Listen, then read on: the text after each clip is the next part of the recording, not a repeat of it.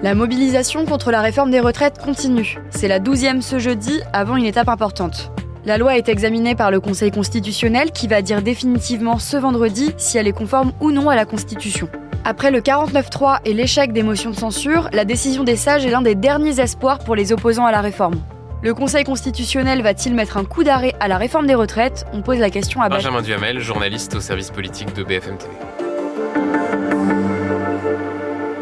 Le Conseil constitutionnel est une instance qui a vocation à vérifier la constitutionnalité des lois, à vérifier qu'elles sont conformes à la Constitution. C'est une instance qui est composée de neuf membres. Trois sont nommés par euh, la présidence de la République, trois sont nommés par la présidence du Sénat, trois sont nommés par la présidence de l'Assemblée nationale. On les appelle les sages. Ce Conseil constitutionnel, il a été saisi par les oppositions, mais aussi par la Première ministre Elisabeth Borne, pour précisément vérifier que la réforme des retraites était conforme à la Constitution de la Ve République. Quelles sont les options du Conseil constitutionnel? Le Conseil constitutionnel a plusieurs options. Première option, c'est une censure totale, c'est-à-dire l'idée selon laquelle il écarterait toute la réforme des retraites au motif que le fond, que le véhicule législatif ne serait pas conforme à la Constitution Honnêtement, ce serait un cataclysme politique, ce n'est pas l'hypothèse la plus probable. L'hypothèse la plus plausible, ce serait une censure partielle, c'est-à-dire que le Conseil constitutionnel décide de valider le cœur du texte, le passage de 62 à 64 ans pour l'âge légal de départ à la retraite, mais qu'il décide de censurer certains éléments euh, du texte au motif qu'ils seraient ce qu'on appelle des cavaliers sociaux. C'est par exemple les éléments relatifs à l'emploi des seniors, l'index senior, le CDI senior. Cela pourrait être écarté par le Conseil constitutionnel au motif que ça n'aurait pas sa place dans un budget rectificatif de la sécurité sociale. Et puis enfin, il y a la possibilité, bien sûr, qu'il décide de valider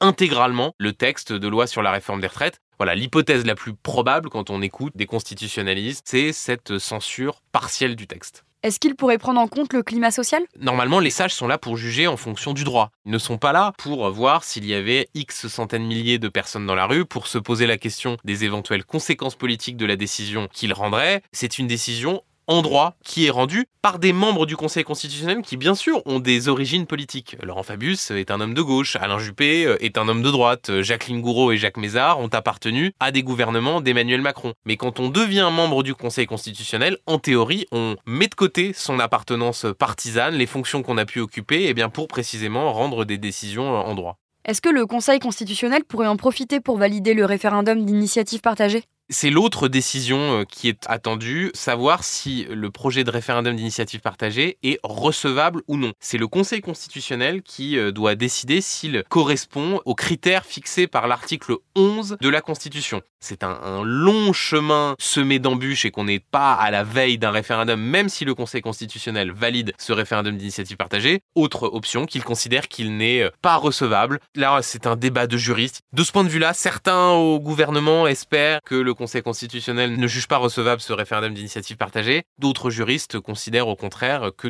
tout est réuni pour que précisément eh le chemin de ce RIP puisse euh, commencer après une validation du, du Conseil constitutionnel. Merci d'avoir écouté ce nouvel épisode de la Question Info. Tous les jours, une nouvelle question et de nouvelles réponses. Vous pouvez retrouver ce podcast sur toutes les plateformes d'écoute, sur le site et l'application BFM TV. À bientôt!